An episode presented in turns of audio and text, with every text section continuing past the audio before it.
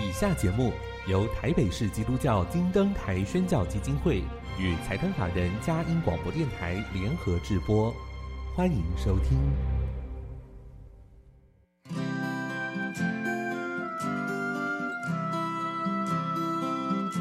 在现代紧凑的生活节奏里，以爱建立和谐的家庭生活，以喜乐专业的态度投入服务。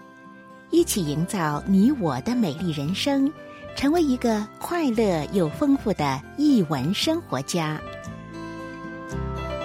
译文生活家。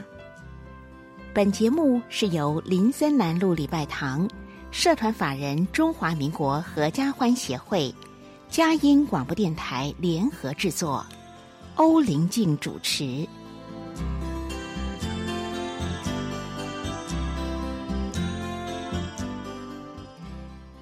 这里是佳音联播网台北 FM 九零点九，桃园 FM 一零四点三。各位听众朋友，大家好！您现在所收听的节目是《艺文生活家》，我是节目主持人林静，很高兴跟您在空中相会。节目一开始跟您分享展览的讯息：写尽繁华，晚明文化人王世贞和他的志业。从二零二二年十月五号到二零二三年三月二十五号，在故宫博物馆北院第一展览区展出。王世贞先生是明代重要的史学家和文学家，他非常热爱艺文活动，几乎涉及了当时所有的文化领域。最特别的是，他观察并记录十六世纪大明的繁华。这个展览将展出王世贞先生精彩的一生，也透过他的志业来探究明朝晚期文化的盛况。我们可以认识当时充满创意和多元的文化生活，是个非常难得的机会。欢迎阖家共赏。再一次推荐给您《写尽繁华：晚明文化人王世贞和他的志业》，从二零二二年十月五号到二零二三年三月二十五号，在故宫博物院北院展出。欢迎阖家共赏。今天到了我们好书分享的时间，音乐过后开始我们的访问。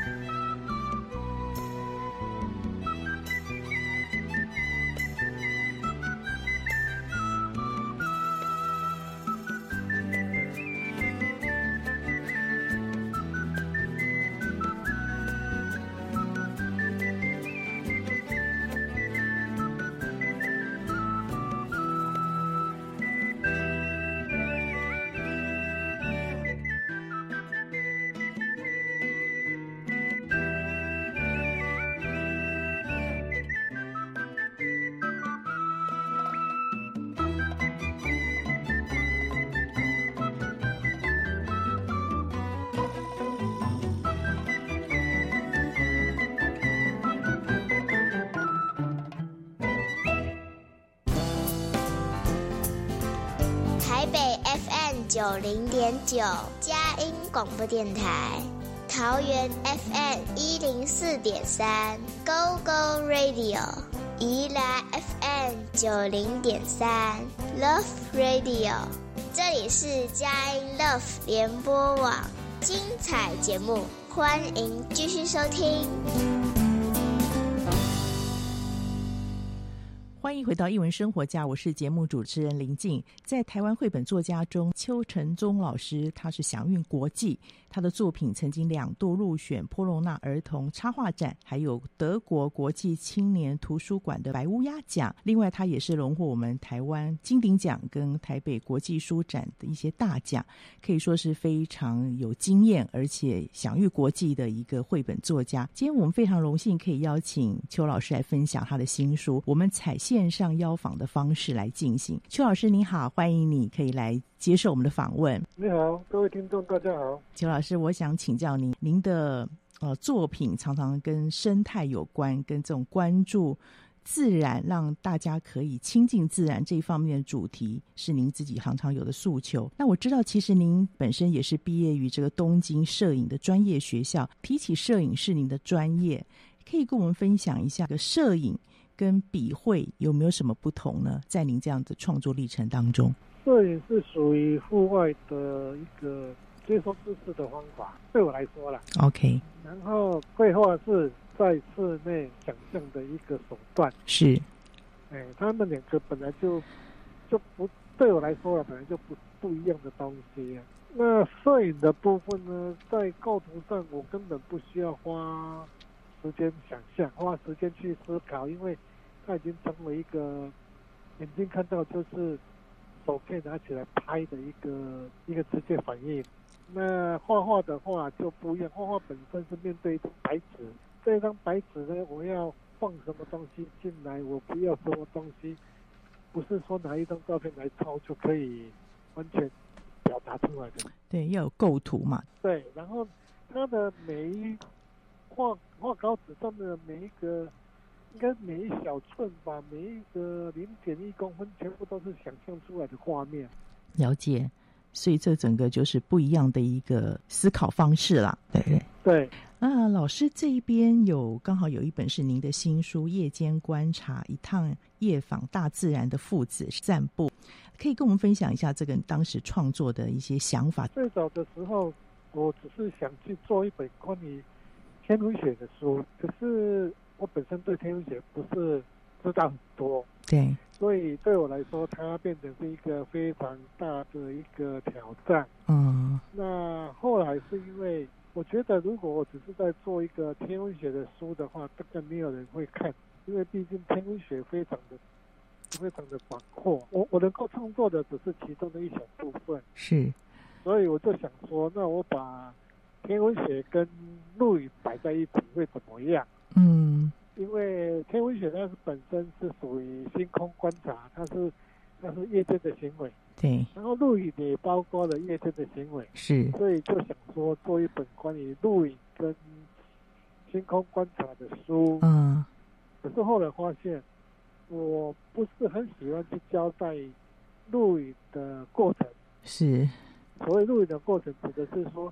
怎么去把帐篷搭起来？呃，生火啊什么的，然后去去抓一条鱼来煮啊。其实这些东西对我来说是一个很无趣的行为，嗯因为以前就做过了。然后尤其收的时候，要把它们全部都收的整整齐齐，放到车子里面去。对，非常的无聊，繁琐的时间。对，所以后来我就想说，哦，既然星空。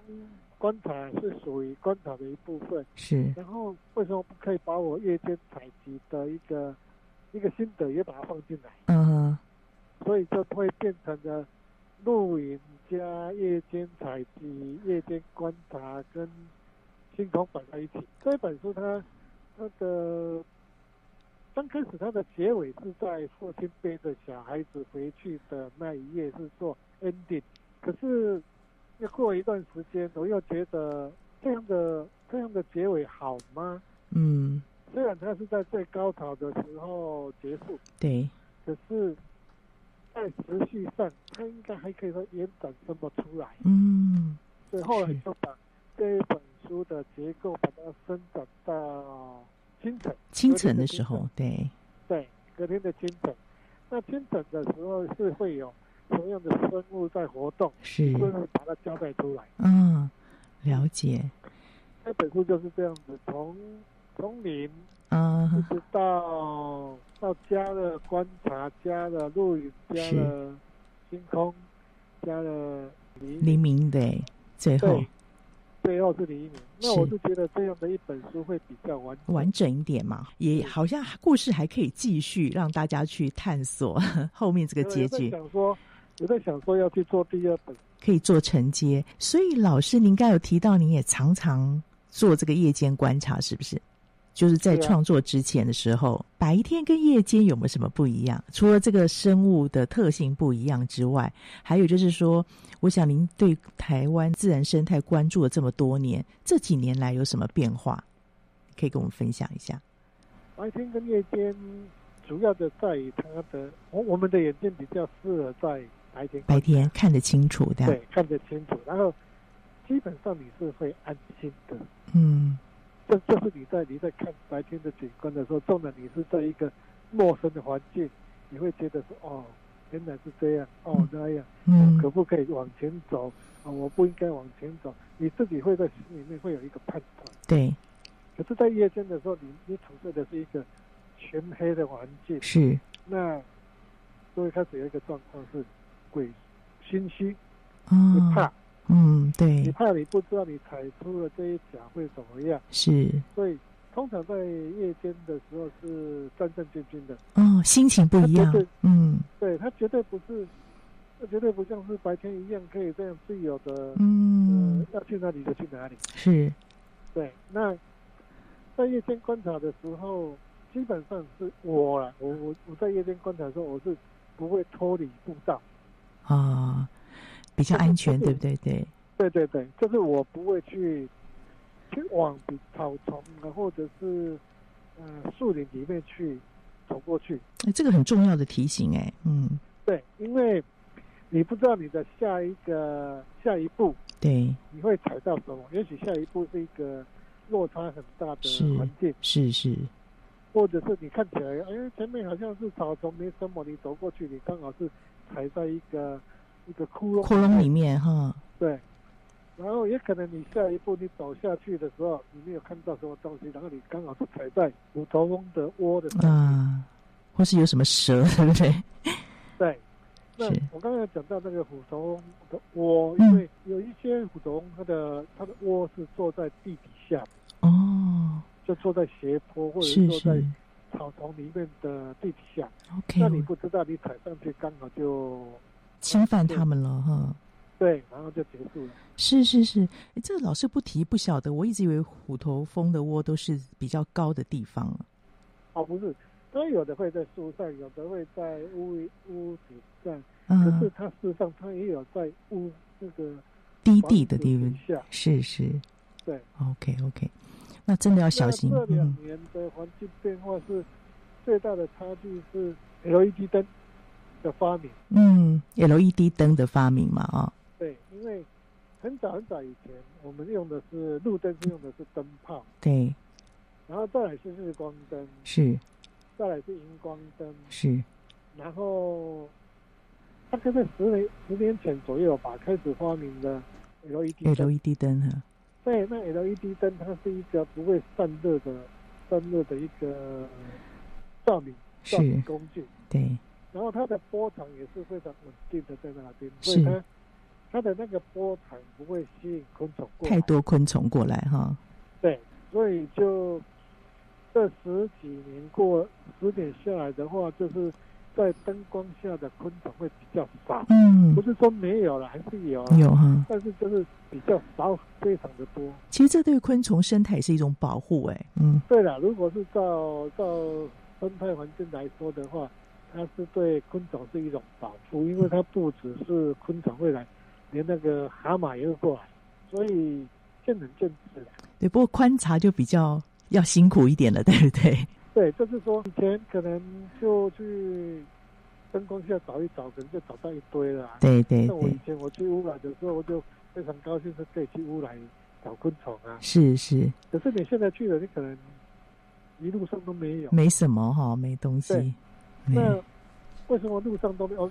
我们就以那个外双溪来说啊，嗯，外双溪那边以前本来本来只要经过过了那个林德乐园之后，就开始可以找到金龟子，找到蜥蜴呃蟋蟀，嗯，类似这样螽斯这一类的生物。是。现在不是啊，现在你可能必须到很里面的住家附近的灯光下找，可能还找不太到。哦。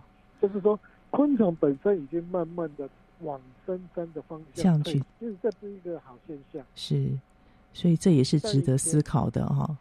对，以前在云德乐园那边，可能就可以看到那个透视蛾，白天的白天可以看到透视透视蛾，看到那个烧金龟。嗯，呃，时序到了就会有一些金龟子会出来。是。现在环境变迁了，嗯，都看不太看不到了哦。对，这个也真的是值得我们有一个警讯了啊、哦！生态上面的改变，对，整个气球的环境改变，它就会有点解不太一样。这样哈、哦，谢谢老师这样的分享，你的心得观察又有一些在夜间观察的一些提醒哦。真的，听众朋友，如果您做夜间观察，就像老师说的，不要脱离步道哈，为了自己的安全。那我们先进一段音乐，待会再听听看老师针对这一次这本新书《夜间观察：一趟夜访大自然的父子散步》。到底它的里面有什么样的特色，以及老师创作过程当中，其实也呃经历了整个九年的时间哦，经历了九年时间。我们先进一段音乐，来听老师来分享。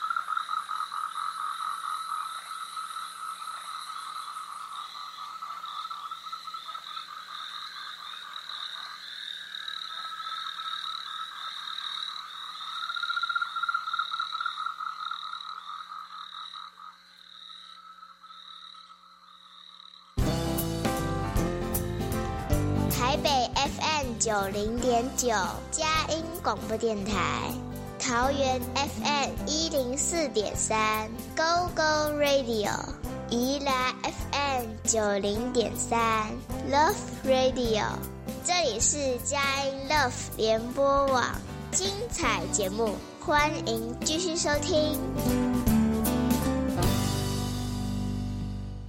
欢迎回到《英文生活家》，我是节目主持人林静。现在在我前面有一本热腾腾的好书《夜间观察：一趟夜访大自然的父子散步》，是由亲子天下出版，邱成宗老师所创作的。邱老师您好，我们很欢迎您来到节目里面分享。然后老师刚刚前面分享了这一本书的一些创作历程，以及老师自己在夜间观察的一些经验。还有关于对台湾生态的一些关注。那现在我们就要回到本书的内容哦。老师可以跟我们分享一下这本书，因为您是夜间观察，那个颜色啊的选择，其实也花了好多心思，嗯、对不对？在处理这个部分，那个图像部分，跟我们分享一下吧。当时创作的一些想法。这个，我我刚开始的时候是想实验不同的时间点的天空的变化，是说，呃，一刚开始的时候，它是在黄昏。对，所以它的黄昏的天空的景色是，然后到了到了那个八点多的时候，嗯，它的光线应该是怎么样？样子啊，十点多的时候光线怎么样？其实我都一直在实验它的那个不同的蓝色的变化。但在这个过程里面，常常遇到一些挫折，就是说我自己不晓得说这样的蓝色说能不能印出来。哦，对，还要考虑到印刷，对不对？嗯，对，所以。一直在思考说，这个颜色，假设我这么做的话，印刷能不能印出来？到目前为止，印刷厂印出来的东西还算是满意啊。印刷厂呢本身也是做了做了好几次的修订，是，因为我我虽然已经画稿给他了，他也是做了很多次的修订。对，就是说，虽然我已经决定这么画，这个之前的一些 test 实验，对，也花了很长的时间。时间，对对对。对那这个花的这个时间对我来说，它只是没有没有说不好，嗯，它只是说累积的时间的延迟而已。所以在不同的不同的时间点来说，我希望它能够表现出不同的蓝色的气氛。是，对，所以会一直在思考说光线怎么样啊，嗯，背景的颜色应该怎么怎么处理？对，是是，对。就一直做，在做这样的一个测试啊，测试。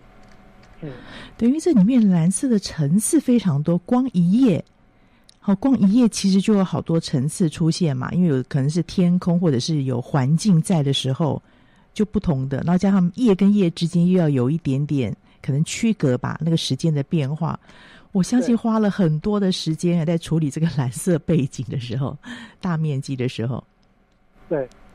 那基本上是我们，因为我们在一个全黑的地方的时候，其实眼睛是可以慢慢的看得到一些微微的光线。是是，经验上面是这样，没错。对，那比如说我们现在躺在床上，嗯，我们把窗帘关起来，事实上，在闭上眼睛，过一段时间你睁开眼睛之后，你会发现，我们周围的东西都是是有落伍的，会对剪影的方式呈现，对。眼睛要适应那个光线啦，对不对？没有光线的时候。对，但是但是我现在我们面对的是全部都是绿色的生物。对，它全部都是绿色的，处在一个绿色的环境。嗯。怎么让让自己或者是读者觉得说你画的绿色是有层次变化？它会从前景一直慢慢到中景、中景，还有一个深度是的变化。对，所以。这个书就就这样子失败、失败、失败，然后每一章就是测试、测试、测试，啊就这样。我觉得是那个精炼下来的结果，那个颜色的呈现啊，除了那前面的测试之外，你要去考虑。所以老师真的很仔细哦，因为可能也是你摄影的关系吧，是不是有那种景色、景深的考量？怎么去呈现物体啊？这个植物的近远还有深浅，在这个。黑色的环境下，哦，让蓝色来做呈现。对，所以我在我在画画的时候，其实是受到摄影的影响。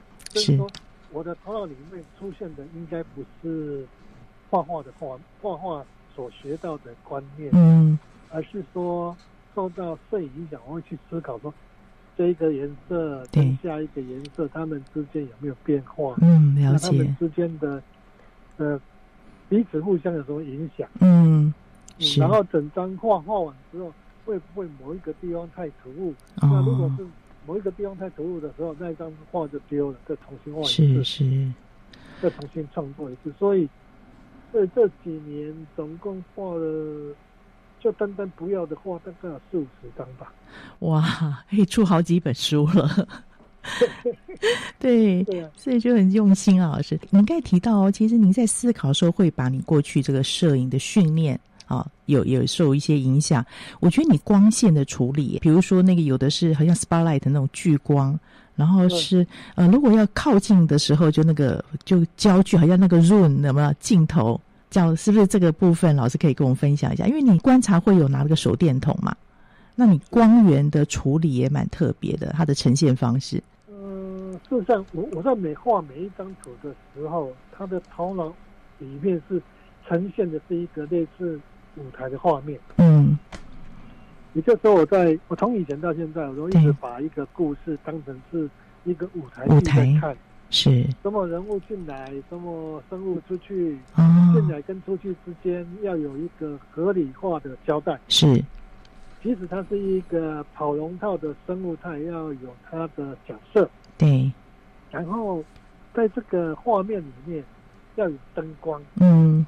也就是这灯光是我创作的，不是自然的现象。是所以我必须在白天在在野外观察的时候，就眼睛要非常的留意那个光线变化。哦，难怪。然后这个、嗯这个光线变化在当我在画画的时候，它就会比较能够能够去捕捉到说啊，我的光线要从左边来，对要从右边来。是然后我的假设它的光线从右边来的时候，嗯那我左边需不需要补补光？要不要另外打一个灯光，让它的左边的画面不会不会跟背景连在一起？是是是对，对事实上我就是每一个画面都是把个舞台剧，舞台剧一样，对然后背后的那些景色嗯就好像舞台里面的那个背景背景道具，对不？对？是对对对对，哦，这个考量好细致哦。老师刚才有提到一个重要的关键字——合理性哦。合理性，其实，在很多这种知识绘本的时候，常常会让一些专家学者觉得有一点 confuse，就是觉得困扰，就是那个艺术性跟合理性，生物还是要有兼顾它的正确性嘛？怎么可以做一点平衡，或者达到双赢呢？因为您这本书，张东君老师非常赞赏，他是一个非常挑剔的，就是他非常严谨啦，应该这样说，就是您这个在。知识的正确性跟艺术性上面，其实有达到一个双赢的状况。您可以跟我分享一下这个部分。就是我从很早以前的那一本《时尚时时尚时尚》对，对我就有一个想法，嗯，我要画的是平地或者是低丘陵以下的生物，嗯，我不要去画那个中海拔的、高海拔的生物，那个小朋友根本就看不见。对，要跟生活亲近的孩子能够比较容易接触到的，对不对？对对对，这是跟生活相关的生物，嗯所以我大概近十年的时间，我全部都花在对，没错，老师都我们生活周围的那个比较可以看得到的。对，我们不要去介绍一个看不到的，那看不到的，他他可能就对他来说太遥远，嗯，甚至也是家长根本也不知道那个生物那个是什么在哪里。对，对这个是我在做生物观察的的那一块。嗯，那当那个画面需要的时候，通常我都是先画，我都不是考虑生物，我都是先画画面。我先把我的构图全部都做做好之后，我再开始设想说，我这边要放一只什么，放一只什么生物。是。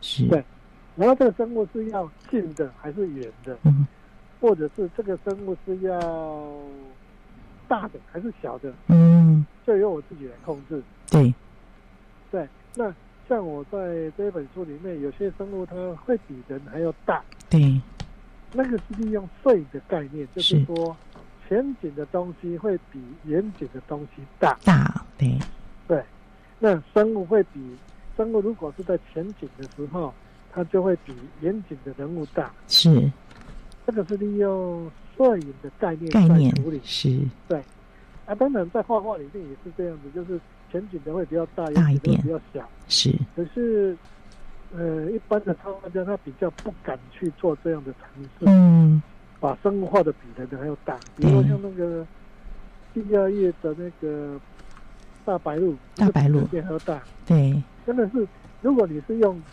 用那个现实的眼光去看它，那就是不合理的现象。嗯，可是，在画面里面，你可以去让读者潜意识的麻痹掉。对。不过老师这样讲也对啦，因为近大远小是画画上面有时候一个很重要的关键嘛。就是虽然那个如果站在同一个平面上，当然就是人会比较大，可是因为它比较靠近我们嘛，所以你把那个距离拉出来了，在平面的一个画面上面，我就可以看到那个距离感，对不对？空间感。像像我刚刚讲的那个第二个画面，是，它它那个小白鹭跟大白鹭，它受到惊吓，它它飞起来，飞起来了，对，它是从河的这一端飞起来的，对，然后我们的视角是从河的这一端去看那个画面，是是，所以它是受到窥视者的影响而飞起来，嗯，所以它当然会比比较远一点的帐篷啊、父亲啊跟小朋友还要大，对对。对，那在这个空间里面，读者就会去想到那个距离感，是是，读者的头脑里面会被瞬间的麻痹，然后以为就就认认为理所当然，嗯，理所当然会是这样的一个画面。对，那这个是利用摄影的概念加上绘画的一些小技巧，把它混合在一起。是是，嗯，这就合理化啦。那对 老师也很用心，里面有一些彩蛋哦，我让听众朋友自己去找，好多每一页都有出现小台湾嘞。刚开始出现的时候是在草稿上面，草稿上面随便动画画一个台湾在上面，嗯我发现哎，哦，我可以在每一页都放一个小台湾。是，对，所以这本书除了除了第一页的那个书名页，对就是那个书的名称的那一页没有办法放台湾之外，对其他的每一页都有台湾。是，所以听众朋友可以去找找看，因为孩子一定会喜欢这种搜寻的乐趣嘛。而且您就是放，就是放的很巧妙啦，就跟他的原来的图结合在一起，不仔细看不会发现哦。对，有的不好找，有的就很明显哦。所以这听众朋友要好好来带着孩子一起来玩搜寻的乐趣。还有父亲的那个衣服上面那个字，我只认得台湾嘞，那个写的是什么意思啊？那个是西班牙文哦，台湾是我的国家。那个本来有两个两句话，一个是台湾是我的国家，另外一句是我是台湾人。后来就让那个编辑挑，编辑说台湾是我的国家。对，很符合这本书的属性啊。关注这个地图，对不对？对，那个是编辑挑出来的。是是是，嗯。所以听众朋友就帮您回答问题，因为有很多人就很好奇说，哎，一定要问问看老师那个爸爸衣服上的那个文字啊，国外的文字到底写些什么？现在大家有解答了，很谢谢老师这样分享。听众朋友可以自己再来慢慢的去享受这本书，因为亲自读之后更能够体会到老师在这个画面上面的一些用心。那当然这本书只有一个副标，说是大自然哈里面父子的散步，老师特别在父子关系上面也呈现在这个书里面。那我们先进一段音乐，大家听听老师来分享这个。父子关系。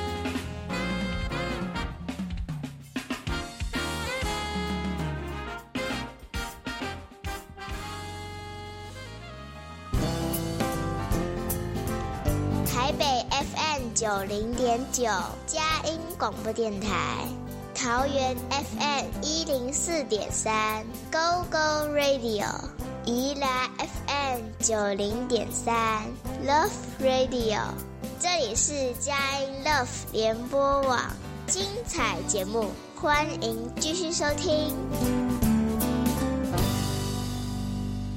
欢迎回到一文生活家。今天非常荣幸，请到了台湾非常知名的生态作家邱成忠老师来节目分享。刚刚分享了《夜间观察》这本书里面他的一些巧思，我真的鼓励听众朋友要好好看每个画面，因为这个蓝色的分布在夜间观察的时候，老师用了好多的层次哦，而且呢，当中还有一些小彩蛋哦。我们每个看一页都觉得非常感动，好像看一幕舞台剧一样，大自然的这种舞台剧呈现。好，那在这本书里面，其实除了夜间观察之外，有一个副标写的是一趟夜访大自然的父子散步。我记得邱老师上次来到我们电台谈的也跟父子关系有关系的书是呃，我们去钓鱼这本书，然后要请邱老师来分享一下。这本夜间观察，听说是父子关系的第二本，对不对？对，这边里面的父亲好像个性又不一样的呈现，可以跟我们分享一下吗？在在做这这两本书的时候，其实它的时间点差的蛮多的。对。可是我在做我们去钓鱼的时候，那时候我们这个小朋友其实还不大，那年纪还很小，比较小啊。对，所以那个时候的我自己的心态跟现在心态是不太一样，嗯，因为那时候是。是你，你必须做一个堂堂正正的父亲，一个典范，对不对？对，要给孩子一个典范，所以就会变得比较严肃，严肃哈，然后也会变得比较，应该怎么讲？就是我希望给你什么东西啊，有那种传承，对不对？要告诉你一些事情，对不对？对，所以在做那本书的时候的心情跟现在心情是不太一样。嗯，那。在做这现在这一本书的时候，其实是已经变成是，他是小朋友，呃，他是一个朋友，把他当成是一个朋友。那我觉得每个人都有多面性的个性，是多面向的个性，是有爱玩的，有喜欢开玩笑的，嗯，幽默的，幽默的，喜欢讽刺别人的，嗯，很多的个性会揉成一个现在的你。可是每个人都看到你的只是局部而已，对。那我在做书的时候也是这样，嗯，我希望是让孩子看到的是一个规规矩矩、中中规中矩的一个父亲的形象，嗯，而是他，我们当然也有一个爱开玩笑的时候，幽默啦，哈，对，所以在这本书里面，啊，父父亲就变成是一个非常白目的父亲，会讲冷笑话的父亲，对。其实，在那个第二页的地方，编辑把我改掉了文字。其实那个文字，那个孩子的时候，爸爸不是叫小朋友来帮忙吗？对。那个那个小朋友在心里嘀咕：这个死老头又在诓我了。然后他，他看我要看我一刀，然后下面就没有，下面点点点。其实他是看我一刀把你劈了，然后下面是点点点，然后是拿着竹子就要去敲他的父亲。嗯。可是。事实上，他不敢做，他后来他就直接回答说：“好，对，这个是编辑帮我改掉。”他说：“这样子不行，因为这样子对小孩子太过于好像太大胆了。” 因为那个书还有包含教育的意义，家长可能会有一点 confuse，对不对？对对对对，所以就就就把它改掉。嗯，我们去调研那一本书，他讲的是一个世纪的变化，对，同时他讲的也是一个人生从。幼年、童年到少年、青年，然后到中年，然后到老年，是最后走了。那这个过程的一个生命的变化，嗯，跟我们的四季是一样的。对。可是他这一次的这个夜间观察，它是一个从黄昏一直到隔天的嗯清晨的变化，是是持续的变化，不太一样。不太一样哈，而且我在想哦，会不会就是说夜间观察，因为孩子也会有一点点紧张吧？是不是？就是我我在想象啦，因为如果这个环境不是很熟悉，又晚上嘛，也许父亲这种冷笑话会缓舒缓一下情绪。不知道老师是不是也是这样想？当创作的时候，我自己看就是说，我们带小朋友出去的时候，大人一定会一定要去照顾他的安全性。对对，所以父亲即使是。是一直都在观察这个观察啊，是对。那虽然他带孩子去观察，他会告诉他说：“你可以在灯光下看，嗯，你可以在草丛看，你可以在在沼泽看看这些生物。”可是，在看的过程里面，父亲一直都非常关注这个小朋友的安全性。安全性是是。对，所以他在拿给他工具的时候，包括了雨鞋，嗯，包括了帽子，都还有灯那个手电筒，对，都是为了增加那个小朋友的安全安全性是。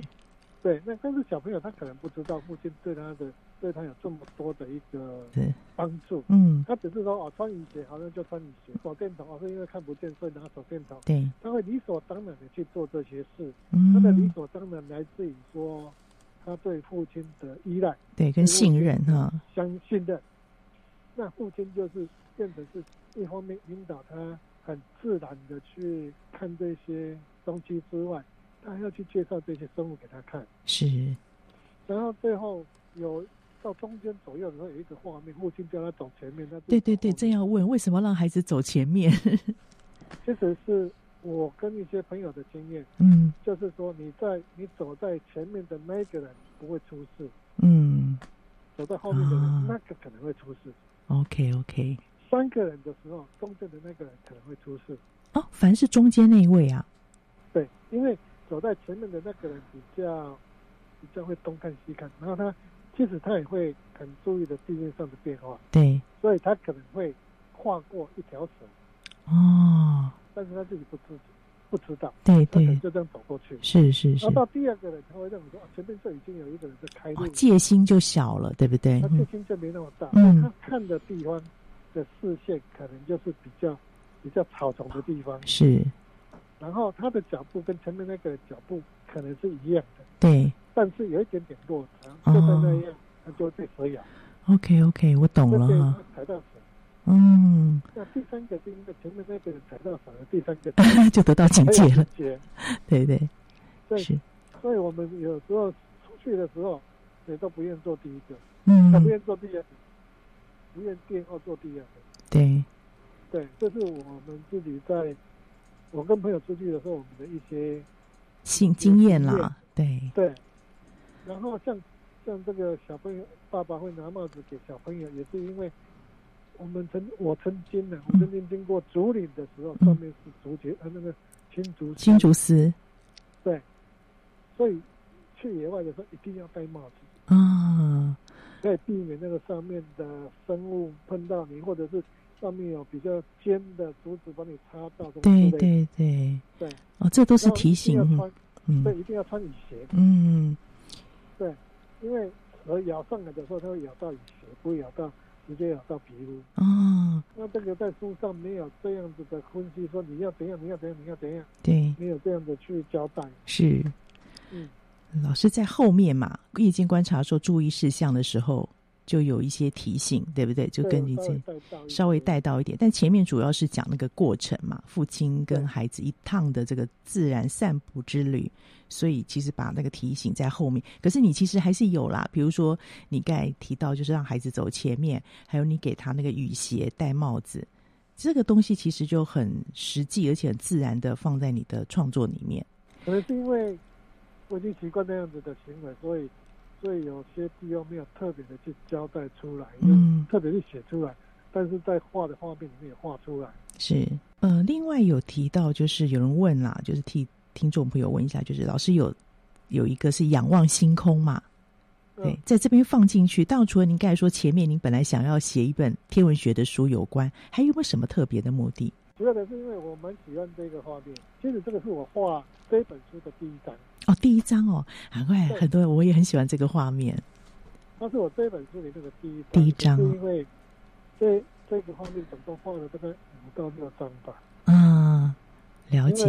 因为，因为它一直失败在那个颜色对光天空的变化一直失败。嗯，然后为什么要小朋友跟那个父亲？那个只是要去表现出他们很。随意的在自然里，这时候已经小朋友已经有一点点概念，对，有一个阶段哈。父亲也已经啊，我已经跟你介绍过这么多的东西，是，他也有一点点松懈，松懈下来，所以他是半躺在那个栈道上面，对，这也是一个安全的地方啦，对不对？对，这也是一个安全的地方。嗯，所以他就指着天空跟小朋友在聊天，说天空有什么有什么星座。嗯，了解了解。而且这边我也觉得刚好是我们在这过程当中好一个段落，因为接下来后面还有故事进行嘛。后面这这本书的那个最精彩的地方，就是到这个地方是一个高峰。对。然后接着就是小朋友已经开始疲惫了，疲惫了，然后他们就回去了。可是回去的路上，那个他们还是，你看就可以感觉到，好像这个星空，这个星空下的这些生物还是非常的生气。没错，没错。然后慢慢慢慢的，哎，大地慢慢的沉睡了，沉睡了是。太阳出来了，是另外一批的生物也出来了，是，哎。真的很有舞台剧的感觉，中间一个高潮，然后慢慢慢慢收尾，对不对？然后又有一个新的开始，第二天的清晨一个开始，对。嗯、而且觉得这孩子经过这一夜，好像长大了耶。对，那最后面的一些对从对话里面就可以发现，这个小朋友好像知道他父亲要讲什么东西。嗯，了解了。对，对，有的默更有默契的跟父亲，也比较知道父亲是一个比什么样个性的人。是，然后老师后面也有这让跟孩子互动的有一些说明吧？是不是？拜访夜间生物基地，你有设计这个部分，还有做这个配对，也是里面的一些生物，让大家再一次回溯。我觉得这个部分也是给家长蛮大的帮助诶，因为前面有提到一些生态的生物嘛，但后面有这个简单的回顾，但是用游戏的方式可以让家长跟孩子再做一次整理的。对了，因为前面没有。前面有一些生物的名称没有解释了，对，所以在这边顺便就交代一下。是，那那自己说要去配对啊，或者是应该注意的事项，是前面都没办法去交代的部分，是是是，所以变成有一个应该是后语吧，就是把这些东西全部整理一下，比较轻松的去跟人家讲说，哦，你可以去。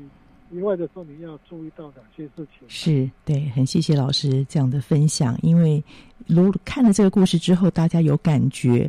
那毕竟这个里面有一些生物，可能家长不是那么熟悉，或者孩子也少接触到。后面做一个很轻松的说明，让整个阅读的架构跟知识性面更浓厚了。期待老师，您说可能会有续集，对不对？然后，不过希望下一次那一本不要再让我们等九年了。